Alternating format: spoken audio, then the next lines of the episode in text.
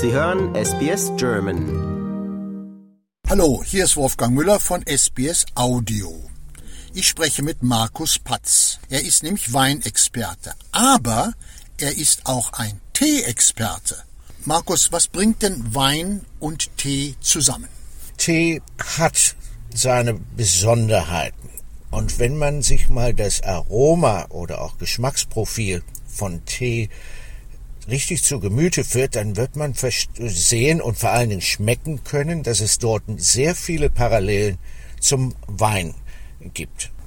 Was ich so faszinierend finde, ist, dass Tee ja ein Gewächs aus Asien ist und Wein, würde ich mal so außer der Menge sagen, ist ein europäisches Produkt. Und dennoch scheinen die im Anbau und in der Zubereitung und ja, wie du schon sagst, in der Bewertung doch sehr ähnlich zu sein. Ja, die Wiege des Weines steht irgendwo in der Nähe des heutigen Georgiens, Aserbaidschan, Georgien, ostöstliche Türkei und hat von da aus seinen Siegeszug nach Westen, wie wir es kennen, aber auch nach Osten erreicht. Eine Historie von wenigstens 8000 Jahren. Und so ähnlich ist das auch beim Tee. Und Tee, ja, ist ein orientalisches Gewächs. Wir haben in der Botanik wird es Camellia sinensis genannt. Und sinensis bezieht sich auf Sino, was eben für uns heutiges China ist. Und hat dort einen ähnlichen Siegeszug über die letzten, ja, wenigstens 3000 Jahre gehabt, solange es eben chinesische und japanische Kulturen gibt. Und die beiden Kultivare, also die, die wesentlichen Sorten, auch das ist noch eine andere Parallele, während Wein auf eine Rebsorte oder auf einen Rebstock zurückzuführen ist Vitis vinifera. Und aus dem haben sich über die Jahrtausende über wenigstens 2000 Rebsorten entwickelt. Ähnlich ist das auch beim Tee, denn ähm, die, die Hauptpflanze ist ja eine Kamelie und aus dem Stock haben sich heute über 1000 Teesorten entwickelt. Aber es gibt auch einen großen Unterschied zwischen dem chinesischen Tee, muss man sagen, und dem europäischen Tee. Wenn es denn überhaupt europäischen Tee gibt. Ach, denn es gesagt. gibt im Wesentlichen nur zwei Unterschiede. Die eine ist Camellia sinensis sinensis, doppelt gemoppelt, aber es stimmt schon. Das sind die Teesorten, die man hauptsächlich in China findet. Und dann ist es die, haben Camellia sinensis assamatica, aber es bezieht sich auf Assam. Assam, wesentliche Teeregion, Anbauregion in Indien. Und ähm, da sind die wesentlichen beiden Unterschiede sind eben diese Teesorten aus China und Indien, die natürlich dann nach Europa eingeführt werden und mitunter in Europa auch erst verarbeitet werden und auch ähm, verschnitten werden. Wenn ich jetzt morgens mein Tässchen Tee trinken möchte, was macht denn eine gute Tasse Tee aus? Eine gute Tasse Tee macht aus A, dass man auch einen qualitativ hochwertigen Tee kauft. Ein English Breakfast Tee ist wesentlichen gemacht aus Assam oder aus Teesorten, die in Assam gewachsen werden. Aber Assam ist eine tropische, heiße Anbaugegend, wo es auch viel regnet. Und da war, wo es viel regnet, verwässert der Regen eigentlich die Geschmacksstoffe. Und das ist im Weinanbau genau dasselbe. Aber hier für den, den Tee ist, ein Assam-Tee ist ziemlich ja, ich möchte nicht sagen aggressiv, aber ziemlich, ja, sehr pikant mhm. im Mund. Und ähm, wenn man einen Darjeeling zum Beispiel nimmt, der wird als der Champagner der Teesorten betrachtet, weil er wächst am Fuße des Himalaya-Gebirges ziemlich hoch, wo es nicht so viel Niederschlag gibt, sonnenverwöhnt, aber nicht heiß. Und deswegen haben eben diese Terroir-Begriff, der gilt für Wein wie für Tee. Und da kommen eben die feineren Tees. Also qualitativ hochwertig hängt sehr stark davon ab, wo der Tee gewachsen wurde, wo er geerntet wurde, wie er verarbeitet wird. Und ein loser Tee ist immer noch besser als ein Beutelchen in dem Sinne. Und dann muss man ihn natürlich ziehen lassen. Also man sollte ihn nicht zu lange ziehen lassen, weil dann entwickelt er eben diese Tannine, die wir nicht so unbedingt mögen, zur richtigen Temperatur. Also es wird wie beim Wein, kann man beim Tee eine Zeremonie daraus machen, wenn man morgens die Zeit dazu hat.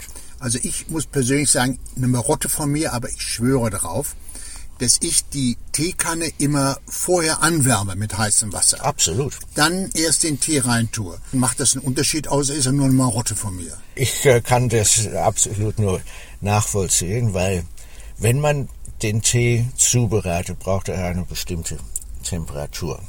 Wenn die Kanne schon angewärmt ist, ist es viel leichter, den Tee dort entsprechend zu, zu bereiten, als ihn ähm, irgendwo ziehen zu lassen und dann in eine kalte Kanne zu geben, zum Beispiel, wenn man das so macht. Also von daher, eine vorgewärmte Kanne ist durchaus schon angebracht.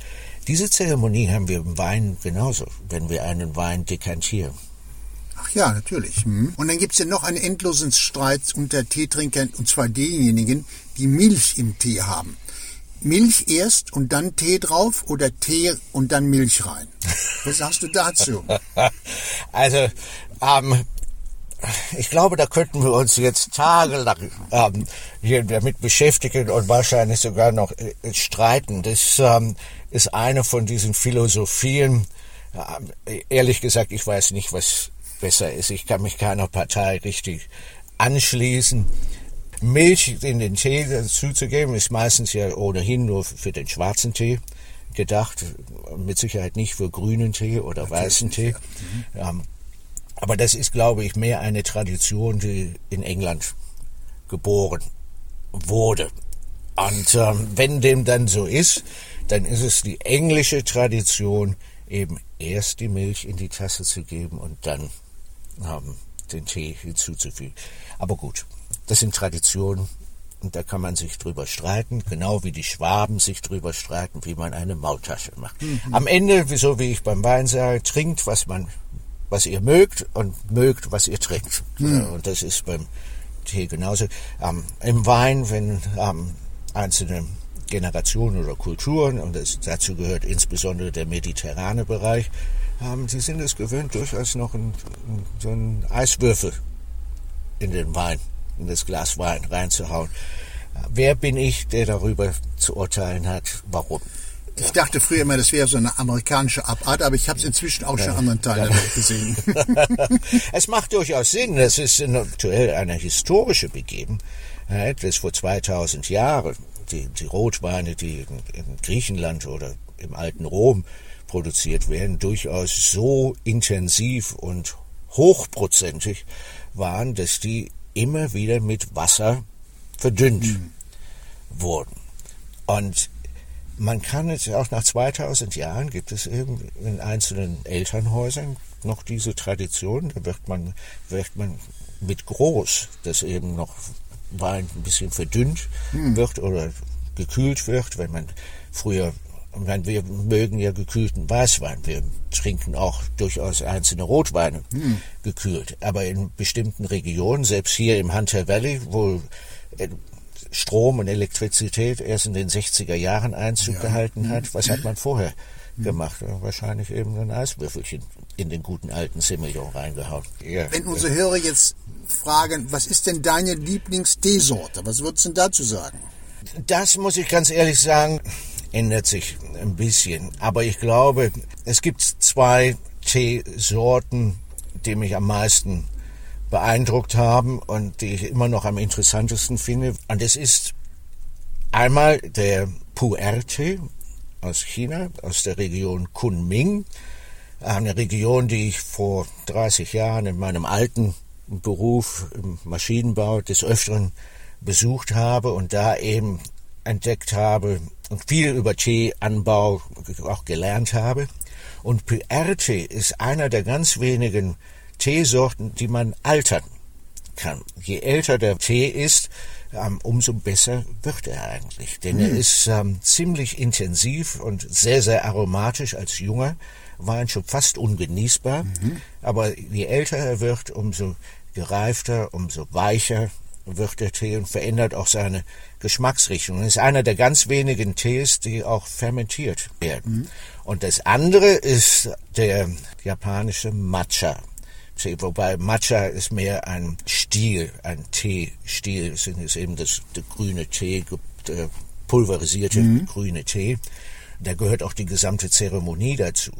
Aber abhängig davon, wo dieser Matcha-Tee produziert würde und aus welchen Teesorten er oder Pflanzen er wirklich hergestellt wurde, habe ich so viele Geschmacksrichtungen in diesem Matcha-Tees schon festgestellt. Das reicht von Traubengeschmack bis zum Nussgeschmack. Und da ist eben, da bin ich fasziniert, was man eben für verschiedene Teesorten eben produzieren kann, welche Pflanzen man benutzt. Und das ist alles ähnlich wie, wie im Wein.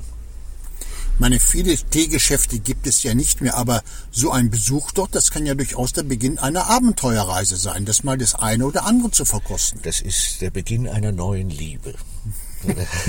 Ich kann also eigentlich auch nur die Hörer hier ermutigen, wenn sie denn mal nach Asien reisen und es sich, wenn man in Malaysia ist zum Beispiel oder in Singapur, von dort ist es nicht so weit in die Cameron Highlands, Ja, mhm. ein ziemlich bekanntes Teegebiet ähm, zu besuchen. Die Highlands waren von den ehemaligen englischen Kolonialherren immer so als Zufluchtsstätte ähm, benutzt worden, weil sie eben in kühleren Höhen, während es in Kuala Lumpur, ich sag mal, schwüle, wunderbare 35 Grad hat und 95 Prozent Luftfeuchtigkeit. Man fuhr zwei Stunden nördlich in die Cameron Highlands und da war es wunderbares Wetter, 20, 25 Grad, kaum Luftfeuchtigkeit, wunderbar. Ähm, aber da kann man sehr viel über den Teeanbau eben lernen. Dasselbe, wenn man nach Indien reist, nach Sri Lanka, nach Japan zum Beispiel. All diese, ich sag ja, Matcha, die grünen Teesorten, was man alles lernen kann. Und selbst hier in Australien. Ich meine, es gibt zwei berühmte ähm, Teeplantagen. Eine ist Nerada, Ja. kennt man vielleicht aus den Supermärkten. Das ist in der Nähe von Cairns, wie man so schön sagt. Und das andere ist Madura, ähm, eine Teeplantage in der Nähe von Byron Bay. Also, ähm, es gibt eben durchaus Möglichkeiten, sich da ähm, mit auseinanderzusetzen.